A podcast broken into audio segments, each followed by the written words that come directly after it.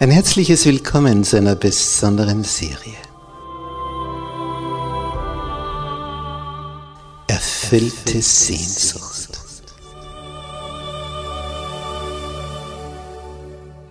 Die Welt der Bibel.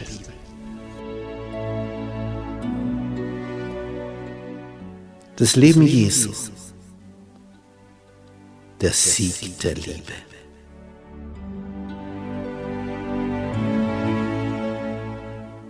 Der Sohn Gottes. Kommt aus dem Weltall, schlüpft hier in diesen menschlichen Körper, ja sogar im Embryonalzustand und zeigt hier dreieinhalb Jahre, was das Wesen des himmlischen Vaters ist. Es ist faszinierend, diesem Heiland nachzuspüren wie der denkt, wie der fühlt, wie der handelt, wie er verblüfft, wie er verärgert, wie er begeistert, wie er Menschenherzen froh macht. Ich freue mich, wenn du mit dabei bist, auf den Spuren des Sohnes Gottes.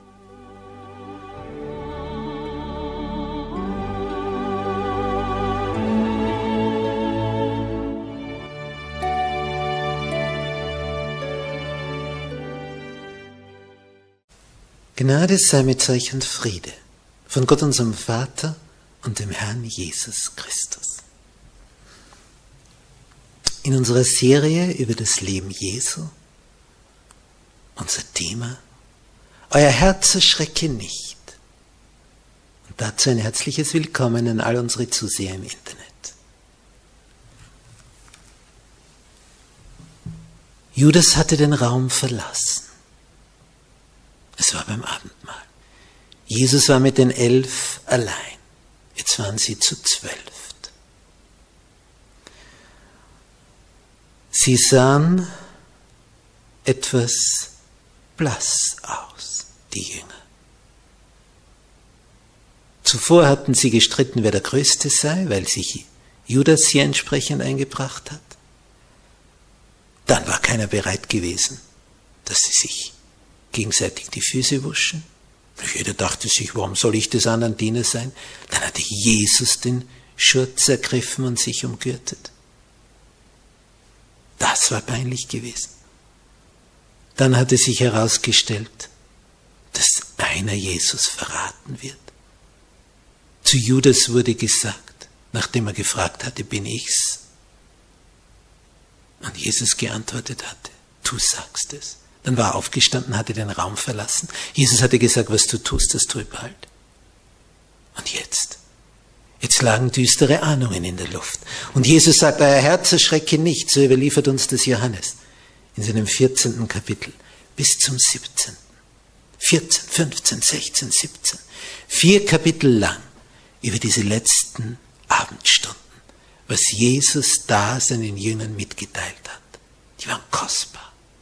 Und der Geist, der Heilige Geist, hat Johannes erinnert, was da alles geredet worden war.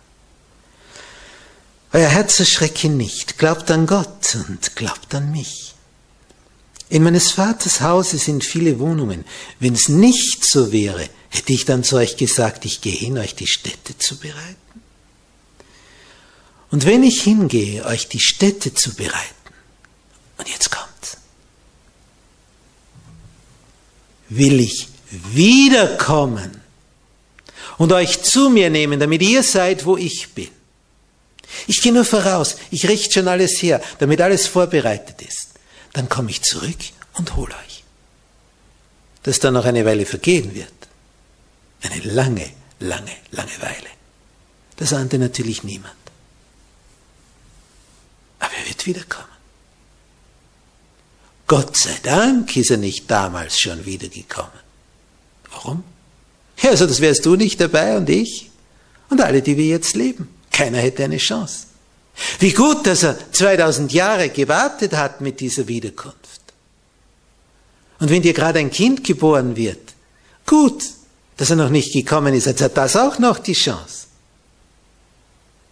Jeder neue Mensch, der auf die Welt kommt, hat diese Chance. Jedes neue Kind, was geboren wird.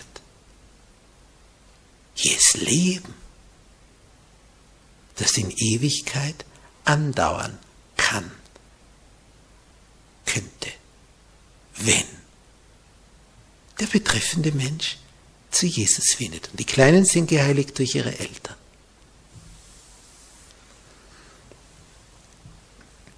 Und dann sagt Jesus noch zu seinen Jüngern, und wo ich hingehe, den Weg wisst ihr. Ungläubiges Schauen, Staunen, den Weg wisst ihr, hat Jesus gesagt. Der Thomas sagt ihm, wir wissen nicht, wo du hingehst. Wie können wir den Weg wissen? Und bei dieser Frage, wie können wir den Weg wissen, wenn wir nicht wissen, wo du hingehst? Wir kennen dein Ziel nicht, dann kennen wir auch den Weg nicht. Darauf folgen Sätze Jesu. Eigentlich ist ein längerer Satz. Von einer Aussagekraft ohne Gleichen. Er sagt zum Thomas, der das hier eingebracht hat, ich bin der Weg. Ich bin der Weg. Er sagt nicht, ich kenne den Weg, ich weiß den Weg, ich werde dir den Weg zeigen. Er sagt, ich bin der Weg. Ich bin der Weg. Ja, wie? Sollen wir über ihn drüber gehen? Er sagt, ich bin der Weg. Ich bin die Wahrheit. Ich bin das Leben. Niemand kommt zum Vater als nur durch mich. Wie viele Wege gibt es zum Heiland? Den. Manche sagen viele Wege. Ich bin der Weg, sagt Jesus. Den Weg gibt's. Niemand kommt zum Vater, außer durch mich. Ich bin der Weg und sonst nichts.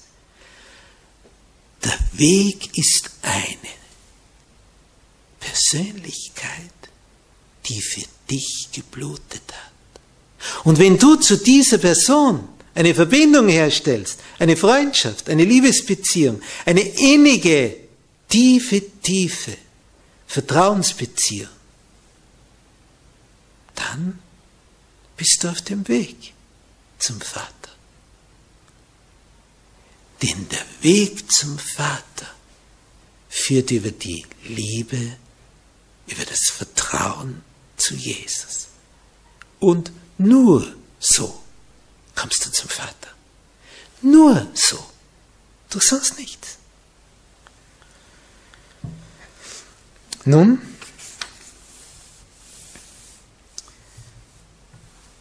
er sagt dann weiter, wenn ihr mich kenntet, Vers 8 von Johannes 14, wenn ihr mich kenntet, so kenntet ihr auch meinen Vater. Und von nun an kennt ihr ihn und habt ihn gesehen. Wieder großes Erstaunen. Der Philippus sagt, Herr, zeige uns den Vater. Dann ist genug, mehr brauchen wir nicht. Und Jesus sagt, Philippus, so lange bin ich bei euch. Und du kennst mich nicht? Wie sprichst du denn, zeige uns den Vater? Und dann sagt er, wer mich sieht, sieht den Vater. Das ist ein Satz. Wer mich sieht, sieht den Vater. Sagt einer, der hier in Menschengestalt auf Erden ist. Wer mich sieht, sieht den himmlischen Vater. Ja, das ist eine Aussage. Weil er in die Rolle des Menschen geschlüpft ist. Der Göttliche. Jesus ist die Gottheit in Menschengestalt. Er ist der Sohn Gottes. Innenwesen, Innenleben göttlich, Außenhaut menschlich. Eine Kombination aus Gott und Mensch. Und er möchte dich dorthin bringen. Denn wenn der Heilige Geist in dir wohnt, dann kriegst du ein neues Innenleben. So wie eine Füllfederpatrone, die der Füllfeder die Schreibkraft gibt. Geist in dir. Teilhaftig der göttlichen Natur. Das Menschliche durchdrungen vom Göttlichen. Das ist das Ziel. Dort wollen wir hin. Jesus versuchte also die Jünger von ihrem niedrigen Glaubensstand zu der Erfahrung zu bringen, die sie machen könnten, wenn sie erkennten, wie Gott wirklich ist. Sie brauchten das rechte Gottesbild. Denn du kannst nie weiterkommen, als das, wie deine Vorstellung von ihm ist. Je größer die, desto größer wirst du als Persönlichkeit werden. Die Jünger rückten immer dichter an ihn heran.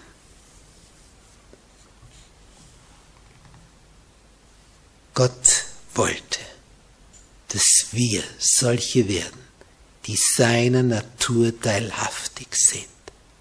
Damit kommt es zu einer Reparatur, zu einer Restaurierung, Renovierung unseres Daseins.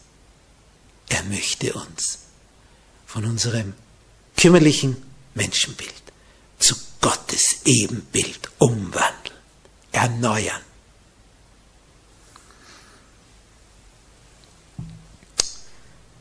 Was ist das Geheimnis für Erfolg? Erfolg wirst du dann haben, wenn du zu Jesus kommst, dich mit ihm beratest und von ihm Stärke und Hilfe erflehst. In vielen christlichen Glaubensgemeinschaften hat sich eingebürgert, dass Menschen, wenn sie beten, zum Schluss eine Formel sagen. Und das hört sich an wie eine Zauberformel. Sie sprechen ihr Gebet und dann in Jesu Namen Amen. Weil Jesus gesagt hat, was ihr in meinem Namen bittet, das wird euch widerfahren. Ja, wenn das so einfach wäre. Aber in Jesu Namen beten bedeutet nicht am Ende des Gebets zu sagen, in Jesu Namen. Das kann jeder. Aber in Jesu Namen beten bedeutet erstens, zweitens, drittens Folgendes. Das erste, sein Wesen anzunehmen dann betest du in seinem Namen. Wenn du sein Wesen annimmst, wenn du so werden möchtest wie er, so voller Liebe, so voller Hingabe zu seinem Papa im Himmel. Er sagt, deinen Willen, mein Gott, tue ich gern. Bist du so unterwegs? Oder bist du mehr so unterwegs? Meinen Willen, mein Gott, tue ich gern. Aber könntest du bitte nicht meinen Willen erfüllen? Das ist das Typische für einen Durchschnittschristen, der oberflächlich die Sache nur kennt. Wir haben einen Wunsch, wir wissen, da gibt es einen lieben Papa im Himmel, zu dem sagen wir, bitte, bitte, bitte, erfüll mir das. Wie hat Jesus gebetet? Deinen Willen, mein Gott, tue ich gern. Und wie hat Johannes in seinem ersten Brief geschrieben, in Kapitel 5? Seine Gebote sind nicht schwer wenn du die Liebe hast. Aber nur da, sonst ist das enorm schwierig. Also, in Jesu Namen beten heißt in seinem Wesen beten. Das ist schon eine Aussage. Das Zweite, seinen Geist zu offenbaren durch deine Handlungen. Kommt also ähnlich durch seine Liebe, seinen Geist offenbaren. Und als drittes seine Werke tun. Und nicht deine. Dass du so handelst, wie er handeln würde. Dass du so einen Geist offenbarst, wie er ihn hatte. Und so ein Wesen darlegst, wie er hatte. Dann betest du in seinem Namen. Und dann ist kein Wunder, dass hinten dran steht, alles, was ihr in meinem Namen bittet, das wird euch widerfahren. Die Hürde liegt nämlich darin, so ein Wesen wiederzuspiegeln, wie er es hat. Das ist der Punkt. In seinem Namen zu beten, in seinem Wesen, in seinem Geist und seine Werke tun. Und es kommt darauf an, dass du seinen Willen tust. Und um seinen Willen zu tun, musst du ihn zuerst erfahren. Wie erfährst du seinen Willen? Indem du ihm vertraust. Vertrau ihm. Und sag, Herr, da bin ich. Was immer du sagst, will ich tun. Ich will deinen Willen tun. Deinen Willen will ich tun. Noch bevor ich ganz genau weiß, was jetzt kommt. Er will seinen Willen dir dann kundtun. Wenn du vorher vertrauensvoll kommst und sagst, was immer es ist, hier bin ich, hier stehe ich zu deiner Verfügung. Das ist Hingabe, das ist Liebe. Es geht also um ein Leben beständigen Gehorsams ihm gegenüber. Und jene, die sich entschieden haben, in keiner Weise etwas zu tun, was Gott missfällt, die also so einen Schritt gesetzt haben, die werden, nachdem sie ihm ihre Angelegenheit dargelegt haben, ihre Situation geschildert haben, werden dann genau wissen, welchen Weg sie gehen müssen. Denn sie werden Weisheit erhalten, Stärke, die Kraft, gehorsam zu sein und zu dienen für ihn. Das Schöne ist, und das schildert uns hier Johannes in seinem Evangelium in Kapitel 14, wo Jesus sagt, ab Vers 15, liebt ihr mich, so werdet ihr meine Gebote halten. Liebt ihr mich? Wenn das also der Fall ist, dass das da ist, dann werdet ihr meine Gebote halten. Liebt ihr mich, so werdet ihr meine Gebote halten. Nun, es war in dieser Zeit, wo mir gerade klar geworden ist, was der biblische Sabbat ist. Ich war zu dem Zeitpunkt Lehrer an einer staatlichen Schule. Damals gab es noch die Sechstagewoche. Wir hatten samstags, das heißt am Sabbat, zu unterrichten. Und dann stoße ich auf diesen Vers. Gedenke des Sabbattages, dass du ihn heiligest. Sechs Tage sollst du arbeiten und alle deine Werke tun, aber am siebenten Tag, am Sabbat, unser Samstag, da sollst du keine Arbeit tun. Das ist der Gedächtnistag an den Schöpfergott. Nun, Ich habe das meinem Schulleiter, meinem Direktor erklärt. Und er war auf dem Standpunkt, jeder Lehrer bekommt einen freien Tag pro Woche, außer dem Sonntag, bei einem ist der Montag, beim nächsten der Dienstag, beim nächsten der Mittwoch. Und ich bekam den Freitag als freien Tag. Nun, ich bin kein Moslem, ich hätte den Sabbat gebraucht, aber den bekam ich nicht. Es tat einfach nicht. Es bekamen schon manche Kollegen am Samstag frei, aber ich am Freitag. Trotz meines Ansuchts. Nun, andere wollten eben am Wochenende dann zwei Tage hintereinander frei haben, um dort surfen zu gehen, da auf einen Berg zu steigen, und ich, weil ich in die Kirche gehen wollte. Und der Stadtpfarrer hatte meinen Schulleiter überzeugt, gib ihm nicht nach, jetzt musst du klar zeigen, wer hier der Chef ist. So, was mache ich jetzt? Wenn ich nicht komme am Sabbat, fliege ich raus. Gibt es eine Disziplinarverhandlung? Was dann? Dann bin ich gekündigt beim österreichischen Staat. Denn die, der Arbeitgeber für die Schulen, für die Lehrerposten ist der Staat. Wenn ich also rausfliege, fliege ich bei allen Schulen raus. Ist immer derselbe Arbeitgeber. Dem gehören alle Schulen. Was tue ich dann? Ich bin noch jung, ich brauche ein Einkommen, Eine junge Familie, die Frau gerade beim zweiten Kind schwanger, ein Haus gebaut, Schulden ohne Ende, fixe Rückzahlungen pro Monat vom Darlehen. Was tust du jetzt? Es war der erste Schultag im September. Ich hatte meinen Stundenplan erfahren, Freitag frei, Samstag Unterricht. Ja, was soll ich tun? Ich hatte die Schulklasse mit zu betreuen. Die gingen in der Früh zum Gottesdienst. Da 95 Prozent dieser Klasse römisch-katholisch waren, gingen wir in die römisch-katholische Messe. Ich setzte mich in die erste Reihe. Dann tritt der Stadtpfarrer ans Pult. Da liest er zuerst einen Bibeltext vor.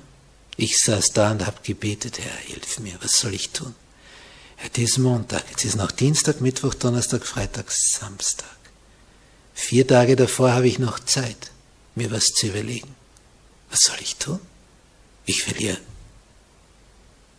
meinen Arbeitsplatz, wenn ich nicht komme. Was soll ich tun? Herr, hilf mir. Gib mir irgendeine Ermutigung, irgendein Zeichen. Ich weiß natürlich, was richtig ist, aber ich brauche auch die Kraft dazu. Gib mir doch ein eine Ermutigung. Der Stadtpfarrer betritt das Pult, schlägt seine Bibel auf und sagt einen Vers aus der Schrift, einen einzigen. Also Johannes 14, Vers 15. Das Wort Jesu. Liebt ihr mich, so werdet ihr meine Gebote halten. Punkt. Liebt ihr mich, so werdet ihr meine Gebote halten. Wort Gottes. Danke, Herr. Du sagst mir, Herr, wenn ich dich lieb habe, soll ich deine Gebote halten. Ich weiß aber nicht, was dann passiert. Das heißt, ich weiß es schon, ich fliege aus der Schule raus. Was dann?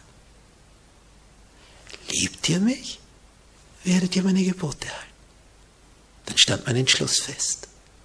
Der Sabbat kam und ich war in der Kirche vorher angekündigt, dass man bitte für mich eine Supplierung einteilt, ersatzweise andere unterrichten, denn ich werde nicht da sein. Ich kann gerne an anderen Tagen für andere da sein, aber nicht am Sabbat. Als ich Montag in die Schule kam, da war einiges los. Und es sollte dann noch Tage und Wochen und Monate und Jahre drunter und drüber gehen. Dreieinhalb Jahre war Wirbel deswegen. Dreieinhalb Jahre. Verhandlungen über Verhandlungen. Vier Disziplinarverhandlungen. Bis zum obersten österreichischen Gerichtshof. Was war am Ende? Ich habe mich an das geklammert. Liebt ihr mich, so werdet ihr meine Gebote halten. Letztlich bekam ich den Sabbat frei und blieb Lehrer, solange bis mich Gott daraus berufen hat zum Predigtamt. Er hat mir das damals geschenkt, um mir zu zeigen, der Höchste vermag alles. Ein ganzer Staat kämpfte gegen einen einzelnen Lehrer. Aber Gott behielt den Sieg. Liebt ihr mich, so werdet ihr meine Gebote halten. Und im Anschluss daran, an diesen Vers, kommt eine Verheißung. Wenn du treu bist. Er sagt, und ich will den Vater bitten, und er wird euch einen anderen Tröster geben, dass er bei euch sei in Ewigkeit den Geist der Wahrheit, den die Welt nicht empfangen kann, denn sie sieht ihn nicht und kennt ihn nicht. Ihr kennt ihn, denn er bleibt bei euch und wird in euch sein. Der Geist wird kommen, in dich, wenn du ihn lieb hast und ihm treu sein willst. Drei Stufen der Nähe Gottes. Als die Israeliten durch die Wüste wanderten, ging diese Lichtwolke vor ihnen her der Nacht eine Feuerwolke. Am Tag ein riesiger Sonnenschirm für sie in dieser Wüstenhitze. Ein riesig aufgespannter Sonnenschirm. Gott sichtbar vor ihnen.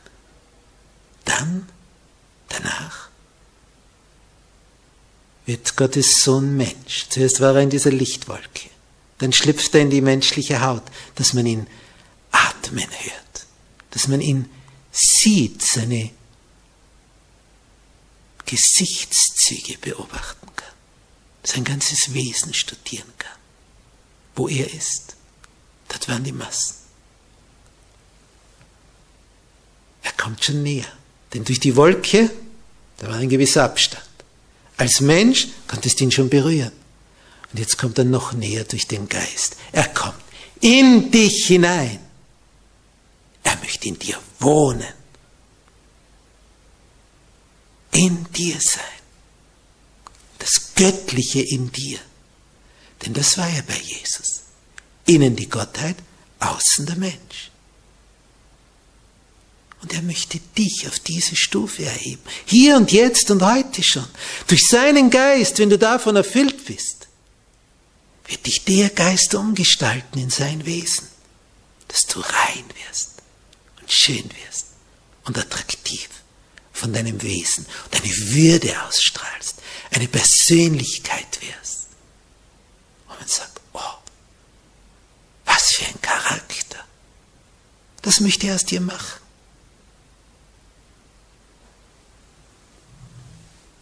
Er sagt, ich will euch nicht als Weisen zurücklassen. Nämlich Weise mit AI, die keine Eltern haben. Ich komme zu euch.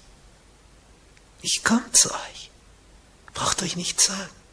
Ich bin bei euch. Er sagt in Johannes 14, Vers 23, wer mich liebt, der wird mein Wort halten. Und ich werde ihn lieben.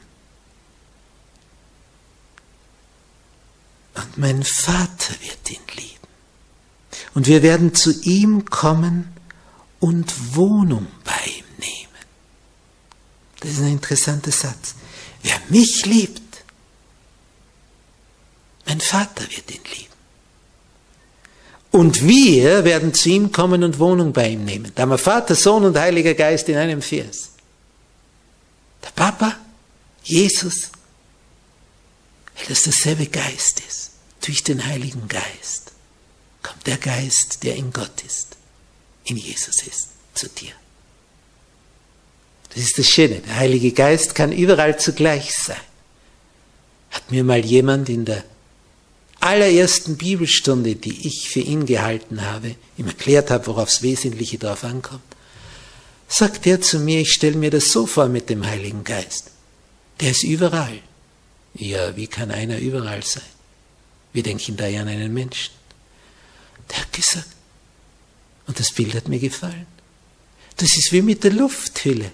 Die ist auch überall auf dem Planeten. Überall kannst du atmen. Eine Lufthülle, aber überall. So ist der Geist überall. Hat überall Zugang zu dir. Ob du in Australien bist oder Südamerika oder auf dem Nordpol oder Südpol. Und er sagt, der Tröster, Johannes 14, Vers 26, der Tröster, der Heilige Geist, den mein Vater senden wird in meinem Namen, der wird euch alles lehren und euch an alles erinnern, was ich euch gesagt habe.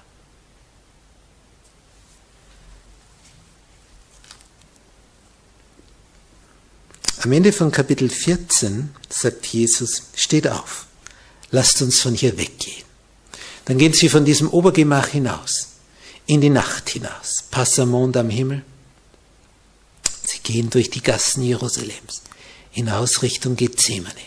Im Mondlicht sehen sie einen Weinstock. Da bleibt Jesus stehen und sagt, ich bin der wahre Weinstock, mein Vater ist der Weingärtner. Eine jede Rebe an mir, die keine Frucht bringt, wird er wegnehmen. Und eine jede, die Frucht bringt, wird er reinigen, dass sie mehr Frucht bringe. Er der Weinstock, gesetzt vom Weingärtner, dem Vater im Himmel. Und du die Rebe am Weinstock. Es drückt schon die enge Verbindung aus.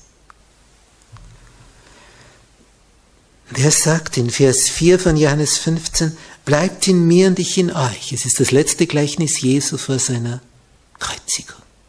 Ich der Weinstock, ihr die Reben, wie er sagt. Bleibt in mir und ich in euch, wie die Rebe keine Frucht bringen kann aus sich selbst, wenn sie nicht am Weinstock bleibt. So auch ihr nicht, wenn ihr nicht in mir bleibt, wenn nicht diese Liebesverbindung aufrecht bleibt. Ich bin der Weinstock, ihr seid die Reben. Wer an mir bleibt, der bringt viel Frucht, denn ohne mich könnt ihr nichts tun.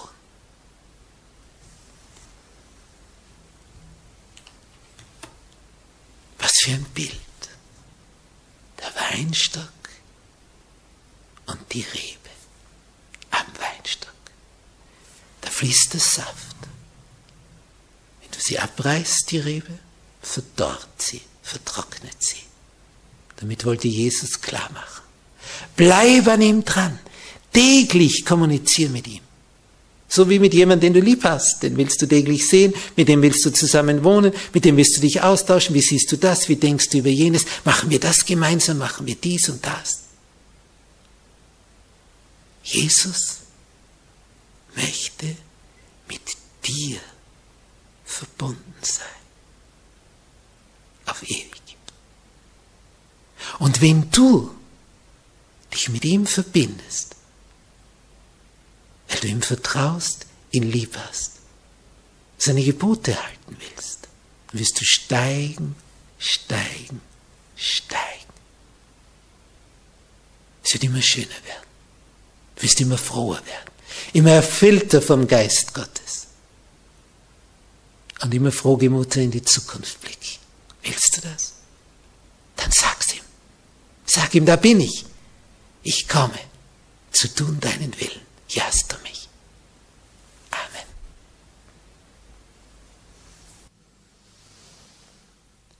Unser wunderbarer Heiland. Danke für diese lange Abschiedsrede, die du für die Elf gehalten hast. Danke für dein letztes Gleichnis vom Weinstock, von dieser Verbindung mit dir. Und wer mit dir verbunden ist, da fließt einfach der Saft. Da ist der Geist einfach da. So wie bei der Steckdose und dem Stecker, der drinnen steckt. Dann ist Strom. Dann kann er fließen. Ah ja, mit dir möchten wir verbunden bleiben. Und verbunden werden, wenn wir es noch nicht sind und diese Kraft von dir durch deinen Geist erfahren. Wenn du uns erfüllst, oh danke für dieses Riesengeschenk deines Geistes, so dass wir der göttlichen Natur teilhaftig werden können. Hab Dank, euer